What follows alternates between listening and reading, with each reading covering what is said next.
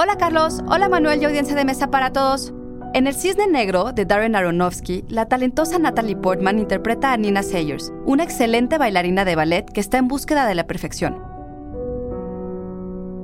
Pero ¿cómo fue que Portman consiguió una representación fiel de una disciplina tan dura de dominar? Institute. Masterpiece Your Life. De origen israelí, Natalie Portman es reconocida por papeles como el de la reina Midala, en el episodio 1 de la Guerra de las Galaxias, y la pequeña Matilda de El Perfecto Asesino, donde debutó a la edad de 13 años.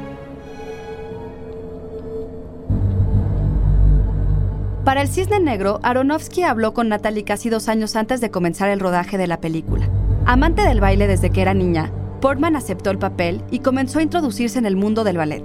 Durante la producción, Natalie inició un entrenamiento intensivo de 5 horas al día adicionales a las horas del rodaje.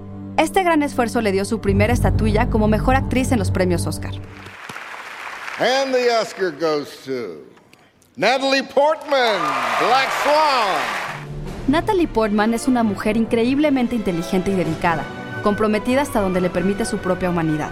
Quizás sea por ello que todos los personajes que elige son iguales a ella, igual de ambiciosos y sí, igualmente perfectos. ¿Ustedes qué es lo que más admiran de Natalie Portman? Texto por Mauricio Avendaño. Yo soy Ana Goyenechea y nos escuchamos en la próxima cápsula SAE.